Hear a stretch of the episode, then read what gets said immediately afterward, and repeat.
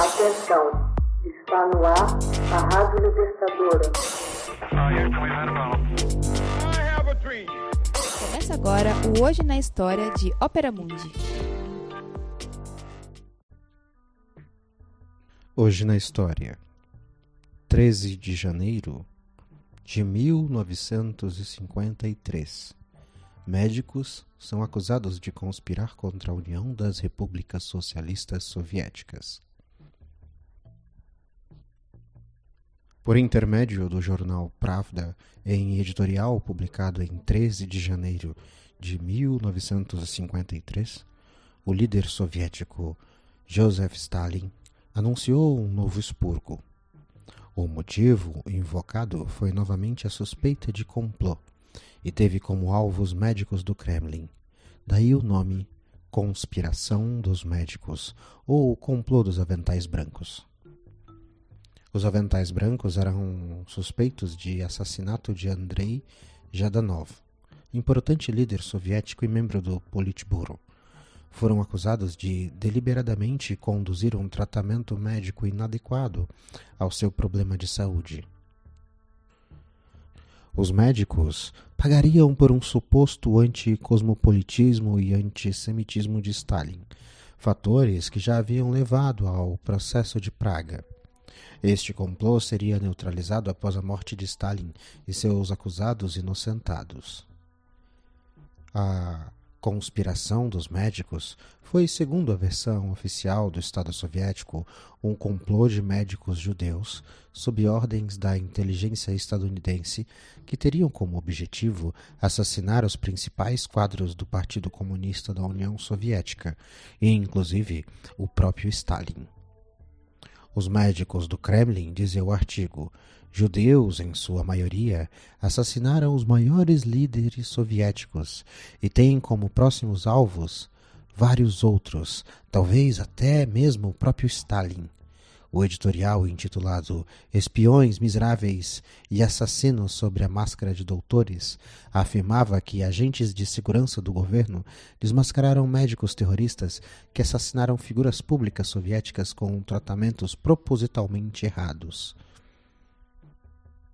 Conforme relatou Pravda, o governo descobrira uma monstruosa conspiração orquestrada por esses médicos. Os acusados seriam membros da Associação Burguesa Judaico Internacional, como eles chamavam a Joint, American Joint Distribute Committee. Segundo o jornal, uma fachada para uma organização sionista de espionagem. O plano era destruir a União Soviética e arrastar o mundo para uma guerra nuclear.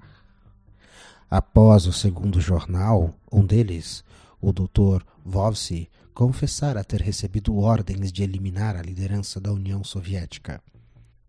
Provas documentais, investigações e confissões dos presos.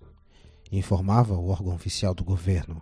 Haviam comprovado que os criminosos ludibriaram seus pacientes, ministrando-lhes tratamentos inadequados e letais.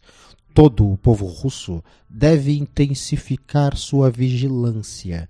Estejam de prontidão em todas as manifestações dos fomentadores da guerra e seus agentes. Depois da morte de Stalin, em março de 1953, os líderes da União Soviética assumiram que o caso foi fabricado com o objetivo de prender e executar líderes comunistas que a eles se opunham. A campanha cessou abruptamente em 1 de março. Ao assumir o poder, Laurent Beria, que acabara deposto por um golpe palaciano liderado por Nikita Khrushchev e condenado ao fuzilamento em dezembro de 1953, cancelou o julgamento e libertou os acusados. No dia 12 de abril, doze semanas após a morte de Stalin, o mesmo Pravda publicou outro artigo, ressaltando o respeito à lei do país sob manchete A inviolabilidade da lei soviético-socialista.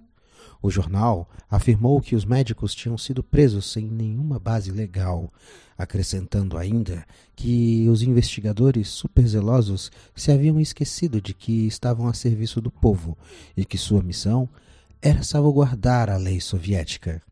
Os médicos do Kremlin foram inocentados e todos, com exceção de dois, que ao que tudo indica morreram na prisão, foram reconduzidos aos seus cargos. Houve uma anistia e introduziram-se modificações no Código Penal. Hoje na História. Texto original: Max Altman. Narração: José Igor. Edição: Laila Manuelle.